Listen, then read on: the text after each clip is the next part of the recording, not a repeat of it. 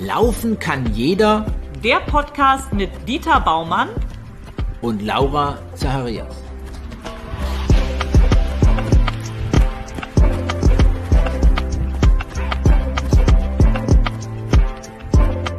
Herzlich willkommen, liebe Freunde der Laufkunst. Hier im Podcast Laufen kann jeder. Ich bin der Dieter Baumann und neben mir läuft Sie versucht zumindest mitzuhalten. Laura Zacharias. Ich bin sozusagen das Versuchskaninchen hier in diesem Podcast. Ich kann nämlich nicht so gut laufen wie der Dieter. Das muss ich gleich mal dazu sagen. Das hört man wahrscheinlich jetzt auch schon. Aber äh, ihr hört es natürlich auch. Wir melden uns nicht aus einem Studio, sondern ich bin der Meinung, wir sollten nicht nur über Laufen reden, sondern wir sollten es tatsächlich tun. Und deswegen ein außergewöhnlicher Podcast, eine Trainingssession sozusagen. Und Laura hat große Ziele. Ja, genau. Ich will tatsächlich in diesem Jahr zum ersten Mal in meinem Leben einen Marathon laufen. Und da habe ich mir gedacht, wer könnte mir dabei besser helfen, das umzusetzen, als der Dieter Baumann. Denn der kann mir sagen, wie ich das am besten angehe. Heute treffen wir uns hier zum ersten Mal. Und es geht schon ganz gut los. Wir laufen schon. Und deswegen nicht äh, erschrecken. Es könnten mal so ein paar Nebengeräusche auftreten, die vielleicht in einem normalen Podcast nicht drin wären. Wir sind in Tübingen. Wir haben Ende Januar. Es ist heute ein traumhafter Wintertag. Es hat heute Nacht geschneit, So sieht's aus. aber die Straßen sind frei. Deswegen haben wir vielleicht gleich so als Einstieg, wir haben uns heute eine Strecke ausgesucht, die eis- und schneefrei ist, ist neben Straße und Radwege. Radwege werden in Tübingen übrigens auch geräumt. Jetzt warten wir wegen am Omnibus. Wir sind hier an einer sehr sonnigen Stelle. Auch, glaube ich, eine sehr beliebte Stelle für Läufer am Österberg. Hier guckt die Sonne rüber. Strahlender Sonnenschein. Also eigentlich perfektes Wetter für Leute auch, die sich vielleicht nicht so gut zum Laufen motivieren können, heute anzufangen.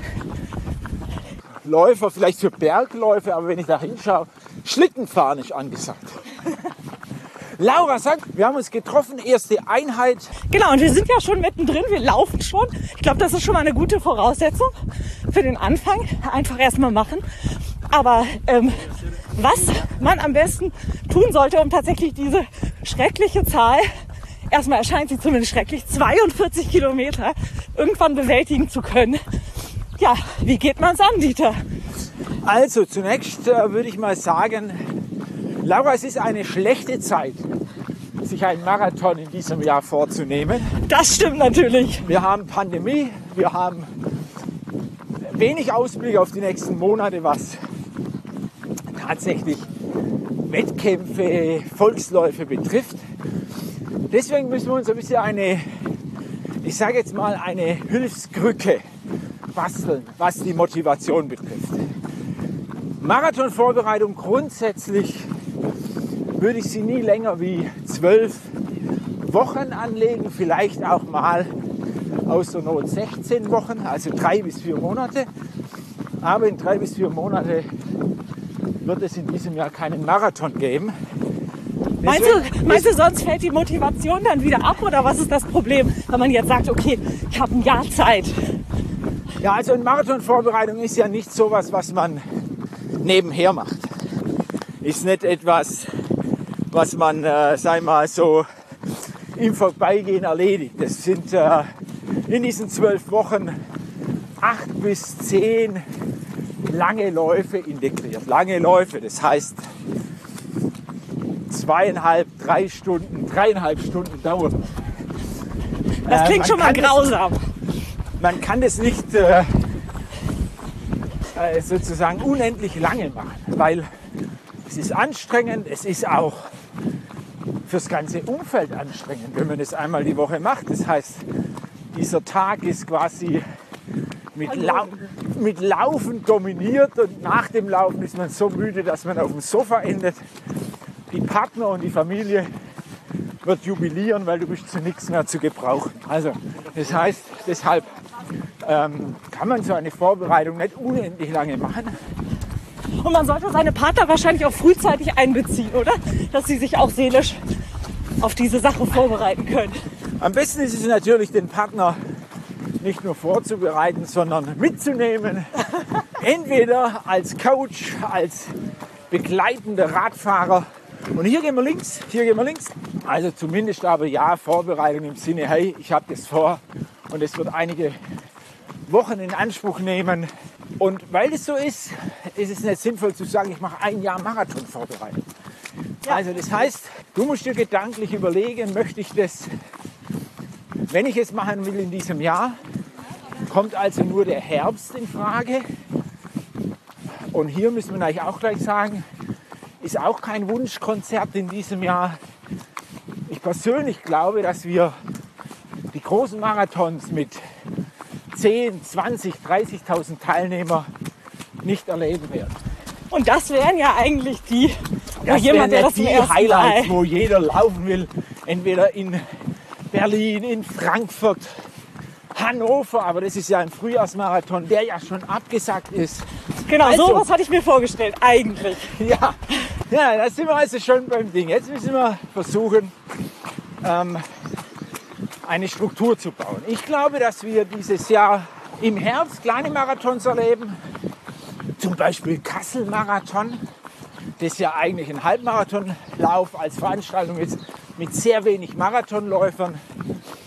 Frage, will man das? Heißt, man läuft eine Halbmarathonrunde, dann steigen alle aus und man bleibt mit ein paar hundert übrig. Ja, das ist natürlich hart wahrscheinlich für den Anfang, weil gerade so als Laie lässt man sich ja dann doch davon tragen, dass man nicht aufgeben will, weil die Leute gucken, weil die einen anfeuern, weil die anderen auch weiterlaufen. Und genau diese Situation, glaube ich, werden wir in diesem Jahr nicht haben. Okay, das heißt, ich muss mir überlegen, peile ich jetzt ein Ziel im Frühjahr an, für mich alleine, oder mache ich es gleich im Herbst und ich sage, ich will es aber schaffen, ich will es jetzt angehen, dann muss ich halt durch die harte Schule durch. Oder aber du sagst, oh, ich nutze dieses Jahr, versuche mein Laufniveau über 10 Kilometer, über Halbmarathon. Und es halt jetzt nicht deshalb so, weil es Halbmarathon ist, sondern weil wir durch den Tunnel gelaufen sind.